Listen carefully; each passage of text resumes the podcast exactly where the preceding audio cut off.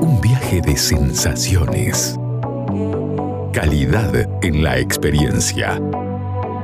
Es momento de sentir el mundo del vino y otros placeres.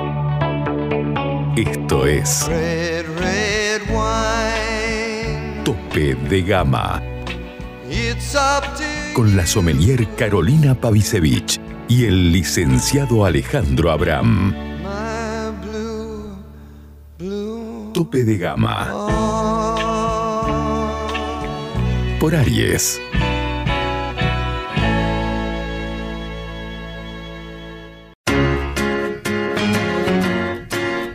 Llega a Salta una nueva forma de vestir tu casa. The Linen Factory. La mayor calidad y fibras naturales en fundas de edredón, cubre somier, todo tipo de cortinas, manteles y más.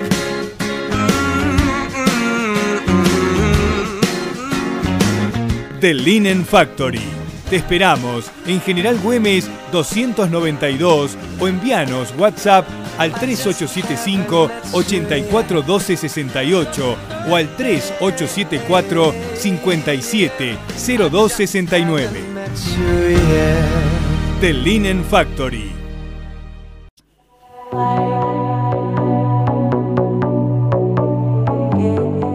¿Cómo llegaste a Montequieto? Eh, con Montequito nos une una relación de mucho antes de haber empezado a trabajar ahí. Eh, yo trabajaba en una bodega se llamaba Bobo, que es una bodega, eh, una bodega amiga, una bodega de la zona, muy cerquita, pero sobre todo una bodega amiga. Y bueno, nada, siempre trabajamos en conjunto, nos prestábamos cosas, eran dos bodegas amigas. Hasta que, bueno, nada, se hizo un. En un momento hicimos una especie de. No sé si sociedad o algo por el estilo, eh, joint venture, y. mm, Y bueno, quedé yo trabajando en Montequieto, elaborando para las dos bodegas, y después quedé yo en Montequieto, así que quedé para siempre ahí. Hace, esto hace 12, 13 años. Ah, bien, bastante. Eh, bueno, ¿cómo definirías vos los vinos eh, que haces en Montequieto? A ver, que tienen mucha elegancia, que tienen mucha complejidad. Son vinos, eh, justamente por eso fue la, la, la- siempre la apuesta por el Cabernet Franc, por el. Syrah, porque son vinos en general más complejos, con mucha fineza, vinos muy, muy longevos que, que se pueden guardar muy bien a lo largo de los años. Entonces, eh, básicamente, eh, nada, eh, son, son vinos que, que- que son muy disfrutables, muy tomables, pero con complejidad, que te hablan, que tenés capas y que te, que te muestran que es un vino, que es un gran vino. Eh, vos me hablabas en otro momento de la filosofía de Montequieto y bueno, la historia de él, eh, de plantar un Cabernet Franc cuando todavía el Cabernet Franc no se sabía lo que iba a hacer en Argentina. Sí, sí, sí, sí, sí. Bueno, Cabernet Franc fue la apuesta de, de Agustín y Matilde, que son los dueños de la bodega. Eh, una apuesta que hicieron a- a- apenas arrancaron eh, el proyecto hace 20 años, un poquito más. Y bueno, justamente dijeron, no, no, no, nosotros, a, a pesar de estar en el boom del Malbec, de, de ser eh, un, un momento de la Argentina donde se exportaba mucho Malbec a Estados Unidos, al Reino Unido, tal, Ujú. ellos dijeron, no, no, vamos a ir por este lado, por el lado de la no tan maduro, no tan maderizado, no Malbec, sino Cabernet Franc, bueno, ir siempre por otro lado de un poquito más, eh, de un estilo un poquito más clásico, si querés, un poquito más europeo. eh, y bueno, todo toda esa filosofía, todo ese, ese, esa- ese pensar en el vino de otra forma es lo que, bueno, lo que nos marca, ¿no? Claro. Eh, y bueno, te iba a preguntar por justamente, viste que hace el viernes fue el día del Cirá. Eh, Sí. Y te iba a preguntar sobre, usted, vos me dijiste que hacen Cirá. Eh, ¿Qué estilo de Cirá hacen? Mira, nosotros tenemos un Syrah eh, que la verdad que yo estoy muy contento porque la verdad que está a la gente le gusta mucho y tal. Nosotros hacemos un Syrah de la zona de Ugarteche, Ajá. eh, son unas parcelas, son unas parcelas que tenemos en una finca hermosa que, que hay ahí en Ugarteche nuestra, eh, donde hay mucho Syrah, mucho Cabernet Franc y algo de Malbec. Eh, y es un Syrah de zona, a ver, no te puedo decir si es un Syrah de zona fresca o de zona cálida porque está justo en un intermedio. Eh, lo que sí tenemos son distintas ex- expresiones del Syrah en esa misma finca. Sí. Porque una finca con suelos muy heterogéneos, donde tenés arena, donde tenés piedra, en otras, en otras parcelas tenés... Sí. eh, está, está el borde de un río, digamos, el lecho del río, entonces tenés mucha heterogeneidad en, el su- en los suelos. Entonces te da muchos Syrah distintos. Tenés Ujú. más frutados, tenés Syrah con más complejidad, tenés Syrah más cárnicos, tenés Syrah eh, con un tanino más, con taninos más o menos agarrados, depende el- el- la zona de donde está implantada la, la parcela donde está el, el Syrah. Entonces tengo una diversidad muy linda de Syrah Ah, mira. que hace que de la misma finca saquemos 12 Syrah distintos, entre 9 y 12, depende del año. Ah, Eh, y son 9 o 12 vinos distintos. Eso es lo, lo más interesante. Ah. Entonces, a partir de eso, bueno, hacemos un Syrah que tiene, eh, tiene justamente una, una relación muy linda entre la fruta y la, y la, y la pimienta blanca y la carne.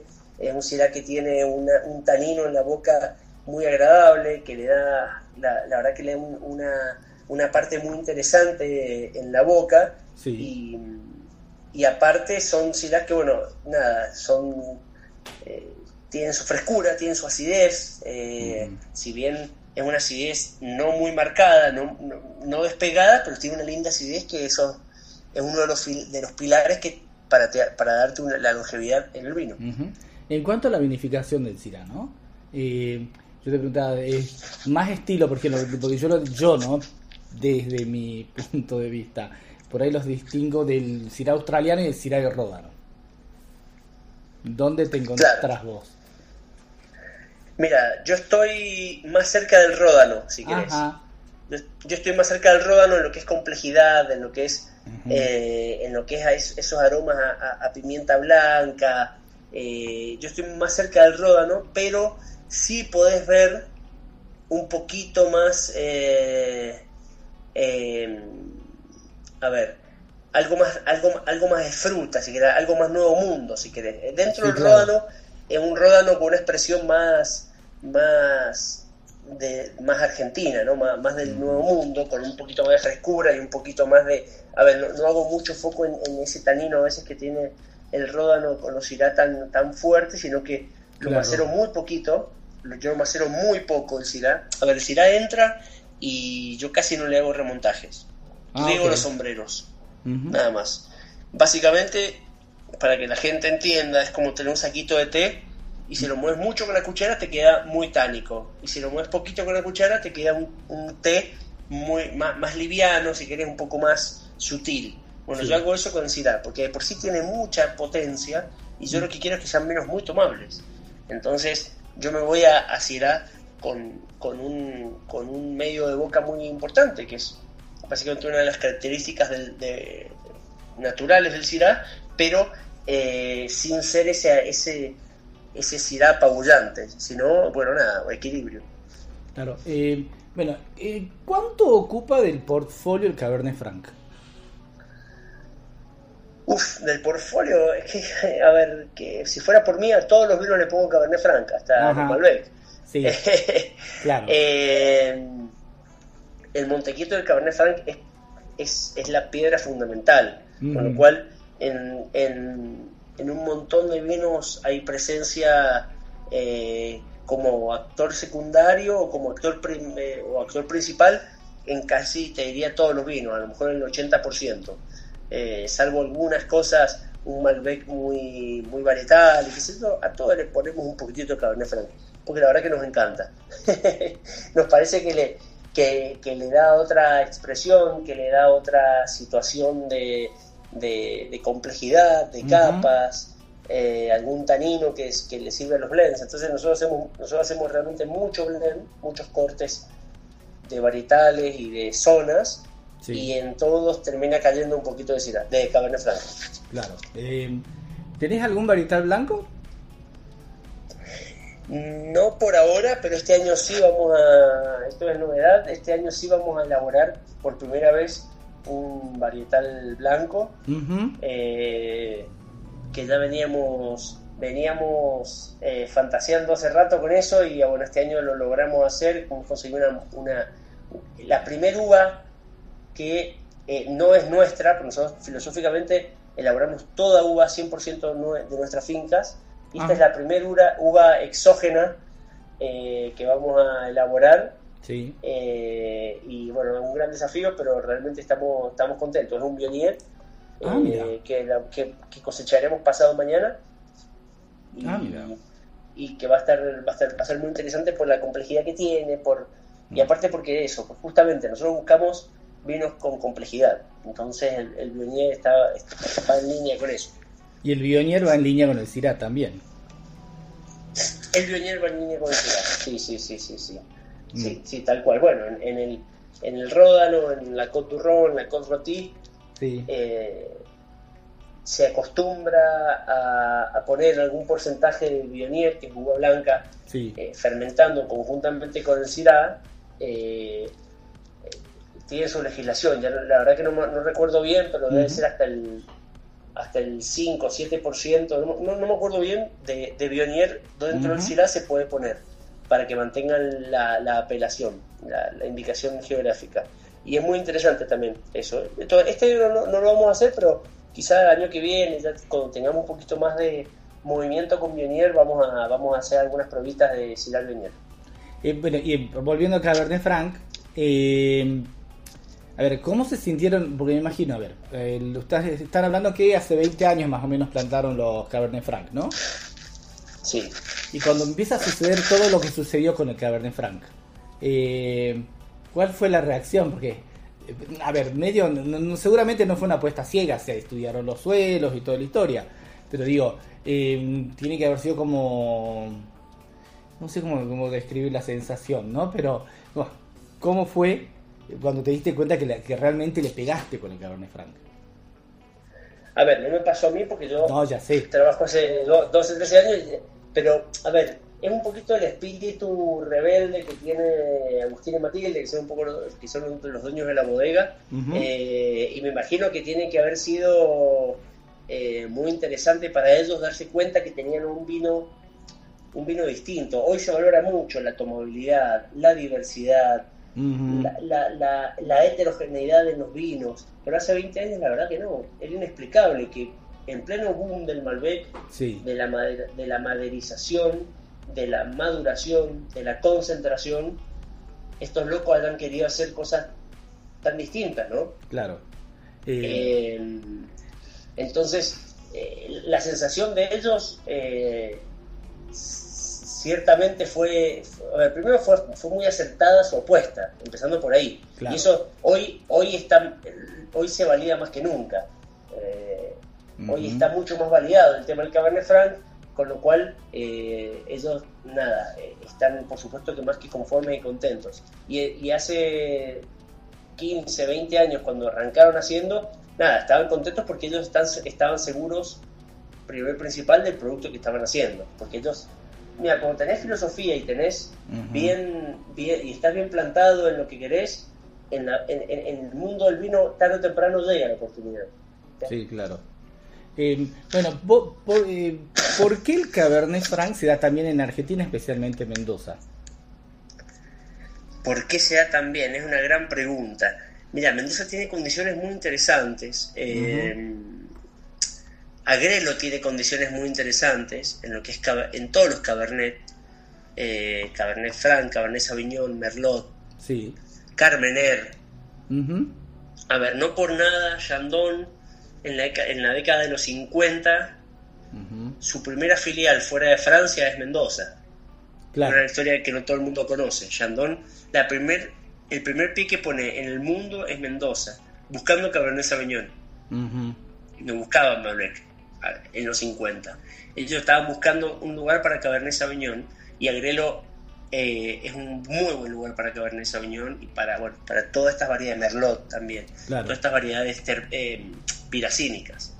Eh, después, el segundo hito que, que marca un poquito el, el buen camino de, de- de las variedades de, de piracínicas en Argentina es Chandon, que se instala también, eh, perdón, Catena Zapata, que se Claro. instala también en, en Agrelo buscando Cabernet Sauvignon, ellos no buscaban Ujú. Malbec en los 90.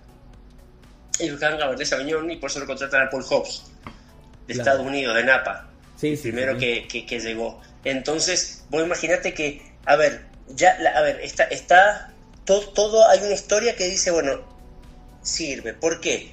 Hay suelos arcillosos, los suelos arcillosos son, en Agrelo son, son realmente muy buenos para, para, el, para, el- para el Cabernet, para el Cabernet Franc.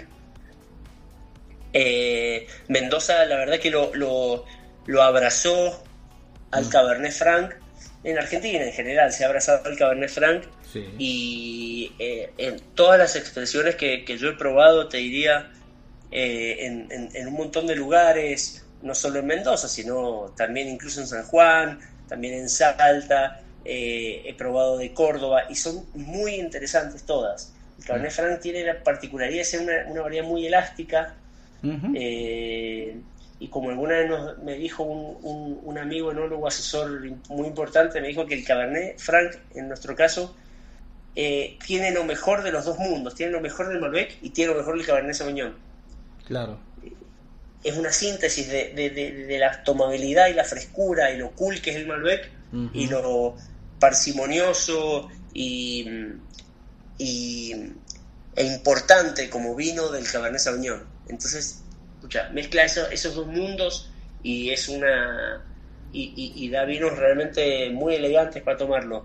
Desde un rosado, por ejemplo, como hacemos nosotros, Sí. rosado de Cabernet Franc, vinos jóvenes, hasta vinos con mucha guarda y con mucha complejidad. Entonces, eh, nada, eh, se, ha, se ha- se ha adaptado muy bien. Y ojo, que no es solamente un fenómeno argentino. ¿eh? No, Eh, claro. En el mundo se está, se está plantando cada vez más Cabernet Franc.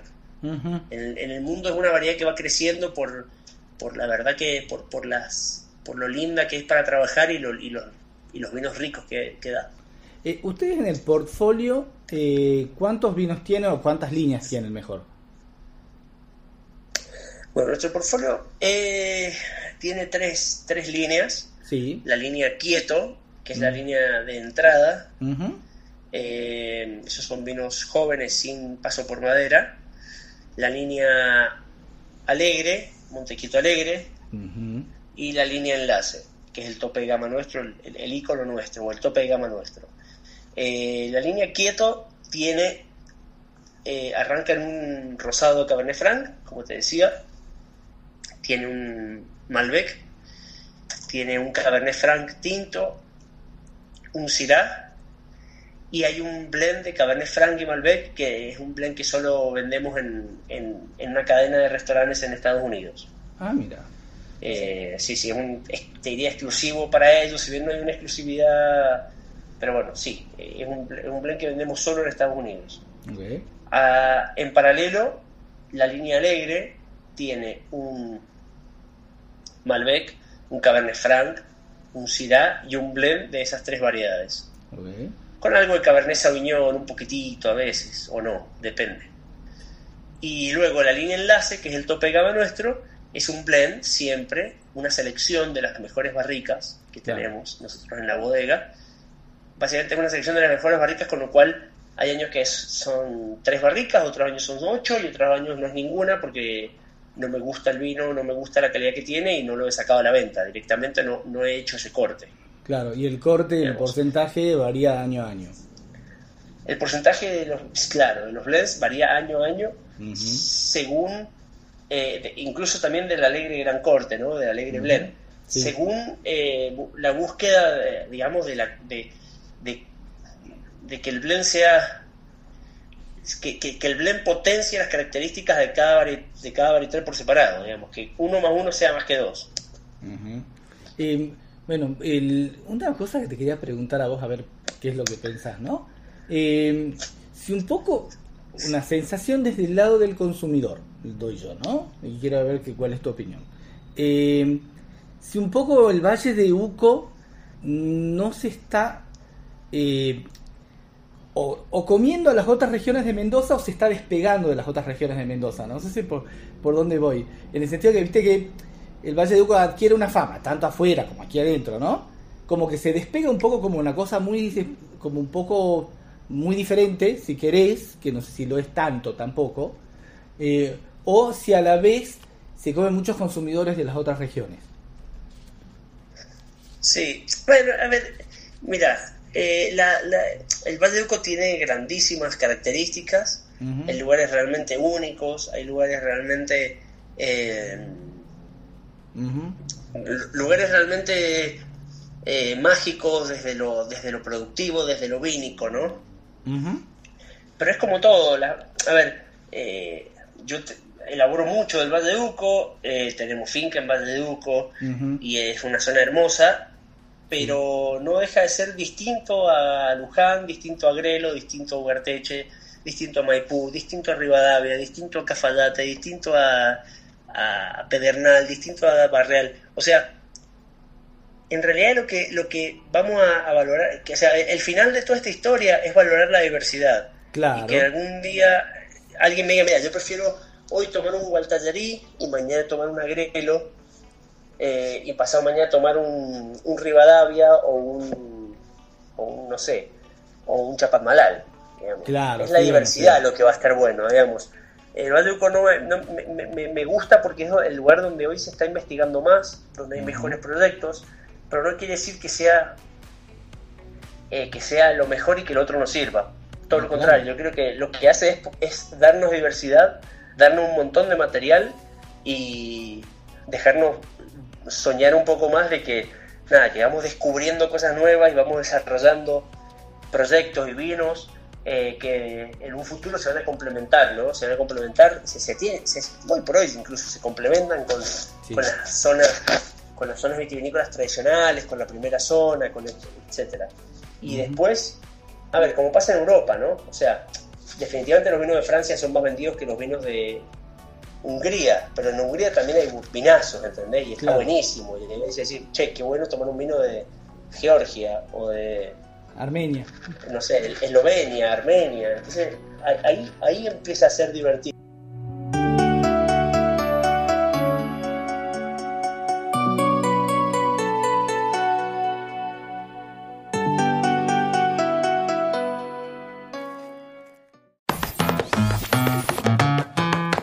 ¿Querés encontrar los mejores vinos de Salta a precio de bodega? Cafayate Wines. ¿Querés quesos y fiambres artesanales? Cafayate Wines. ¿Querés hacer envíos a cualquier parte del país? Cafayate Wines. ¿Querés productos regionales gourmet, escabeches y salsas deshidratadas con ingredientes autóctonos? Por supuesto, Cafayate Wines. En Caseros, esquina de Anfunes, frente a la iglesia San Francisco.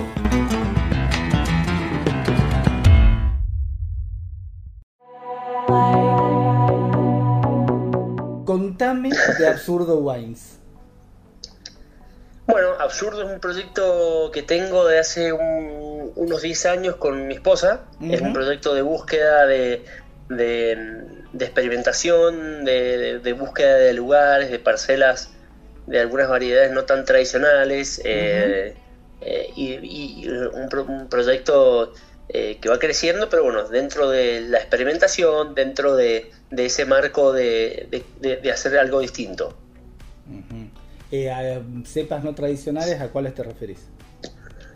A ver, cepas no tan tradicionales en, en Argentina como, como el tempranillo, como el merlot y algunas un poquito más desconocidas como por ejemplo Graciana, que es otra variedad Ah, española de Rioja. Sí, sí, de Graciano, claro. Estamos, Y estamos por ese, por ese camino. eh, la Graciano eh, es, es parte de Blend, tenés, eh, tenés algún varietal. Mira, tengo dos, o sea, en realidad lo uso para dos cosas. Primero tengo un blend, Ajá. o sea, en realidad lo, lo blendeo con un, o sea, va- con un, hago un 5 o 7% de Graciano y el resto tempranillo. Ajá. Un corte bien bien de Rioja o Sí, claro. bien de Rioja de la Rioja media Sí. Eh, y después aparte tengo Graciano 100% eh, varietal que lo hago lo elaboro solo Ah, Eh, eso es sí eso es una, una locura un vino muy raro muy distinto eh, muy interesante muy interesante Ajá. eh, claramente, digamos, el, el- el elegir el tempranillo y el la Graciana es una es muy Rioja. Vos lo dijiste, ¿no? Sí, sí, sí, sí, sí, sí. Sí, tal, tal- tal cual es. A ver, yo sé, tenía tenía ganas de hacer vinos vinos viejos. O sea, a ver, a mí me gusta mucho el vino viejo, mucho Ajá. vino de guarda, el vino guardado muchos años. Sí. Y bueno, nada, me decanté haciendo Cabernet Sauvignon, Me- Merlot, bueno, y Tempranillo era otra variedad que también, viste, son de, Sí. de grandes guardas. Entonces, bueno, tengo mucha familia en La Rioja, siempre tomo, en España, perdón, Sí, sí, sí. eh, siempre he tomado mucho, mucho vino español y fue, fue nada, fue natural que me fuera para, para, eso, para ese lado también. Claro. Eh, a ver, eh, ¿cómo- te iba a preguntar eso también de Montequieto, que era cómo vinificás vos. ¿Cuánto uso de madera? ¿Qué, madura, qué madera usás? Porque vos viste que está toda esta historia de un poco más prendan fuego a la madera, pero bueno. Eh, ¿no? Y que está el tema de huevo de concreto, de la- del, del tanque de acero. Bueno, ¿dónde estás vos en todo ese tema? Mira, yo siempre estoy en el medio. Nunca estoy, te- nunca soy tan, tan, tan extremista en ese sentido. Digamos, yo uso madera, uso maderas viejas, por ejemplo, para, para los Syrah uso madera muy vieja, para los Cabernet uso madera más nueva. Eh, el Graciano lo hago en huevo de concreto. Te quiero decir, uso todo. Eh, tengo huevito de concreto sin pintar, tengo barricas 0 kilómetros y tengo barricas de eh, 10 usos. Digamos, entre todo eso eh, hago mis vinos, digamos, no, yo creo que por ejemplo, variedades como la Graciana o el Syrah no, no sirve ponerle barrica nueva porque Claro. yo necesito que, que- que son, son variedades muy delicadas que, que necesitan un trato, viste, con mucha, mucha fineza. Sí, Entonces, usar barrica nueva nunca me dio resultado en esas, en esas variedades.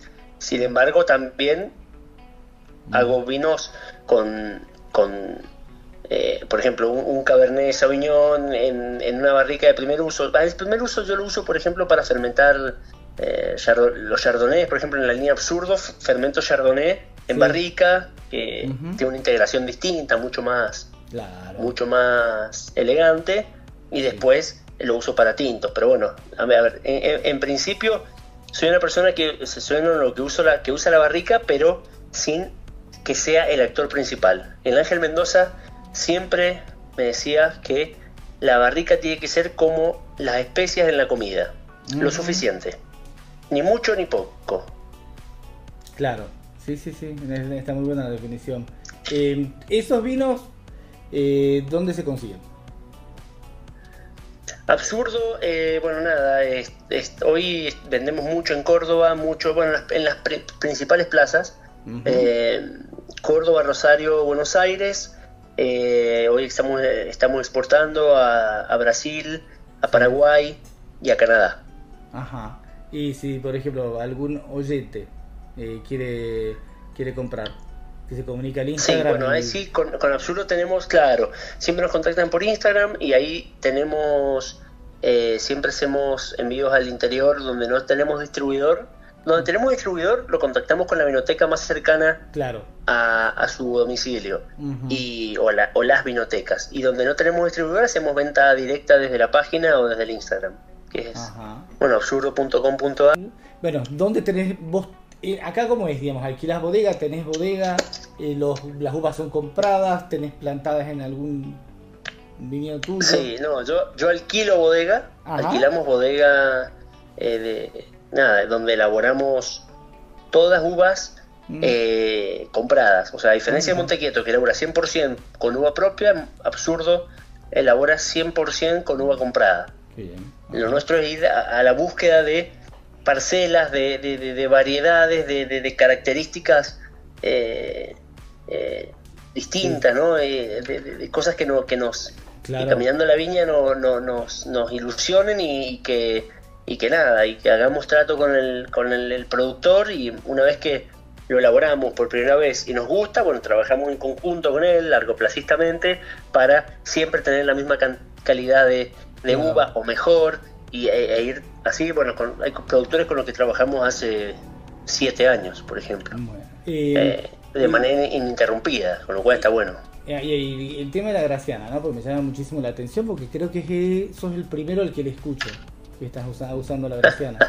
Eh, ¿Cómo la encontraste o fuiste vos y le dijiste, che, plantemos esto? No, la encontré, a ver, eh, cuando yo empecé, cuando yo quise hacer, a ver, eh, cuando yo quise hacer vinos más guardados y tal, eh, en una degustación una vez degusté en, en la- una premium tasting un Zucardi Q como si te dijera el 99 Sí, y estaba buenísimo. Y dije esto es lo que quiero hacer yo digamos esto es este te- cosas Zucardi Q es tempra- era tempra- el único era que, Sí. que- que había era tempranillo antes. Y era de Santa Rosa de zo- zona este y un milazo y dije pucha si en la zona este con el calor que hace hoy salen minazos eh, quiero, quiero hacer tempranillo del Valle de Uco. Entonces empecé a buscar, a buscar, a buscar, y en la zona del Cepillo, bien al sur de- de- del Valle de Uco, en el departamento de San Carlos, encontré mucho tempranillo plantado en muchas fincas. Yo pensé que había una colonia española o algo por el estilo, porque realmente me sorprendió la cantidad de tempranillo que hay en todas las fincas. ajá. Una vez un productor me explicó que hay mucho tempranillo porque es una zona muy fría, el cepillo, Sí, y la única forma que tenían hace 70 años de combatir eso, esa- es las heladas, era cosechando más temprano. Entonces el tempranillo, como su nombre lo indica, claro. eh, se, se madura, es el primero en madurar. Entonces ellos cosechaban temprano y evitaban las heladas eh, tempranas que Claro. se dan.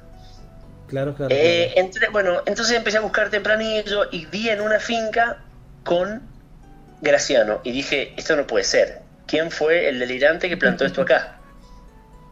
El primer principal lo quiero, antes de hablar, antes de seguir hablando lo quiero, lo quiero ya. Entonces, bueno, nada, empecé a elaborar eh, Graciano y bueno, nada, tenemos un camino ya varias añadas encima de, de- Graciano que está muy interesante.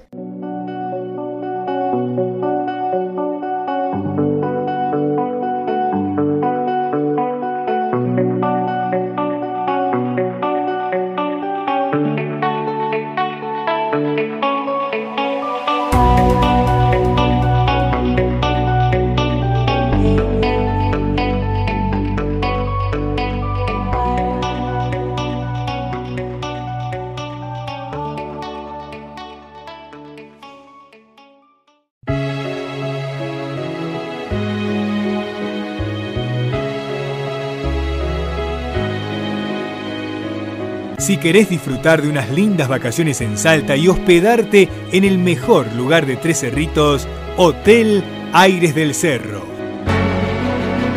Con ambientes a estrenar, todo equipado en un estilo minimalista, a metros del shopping y de un importante polo gastronómico.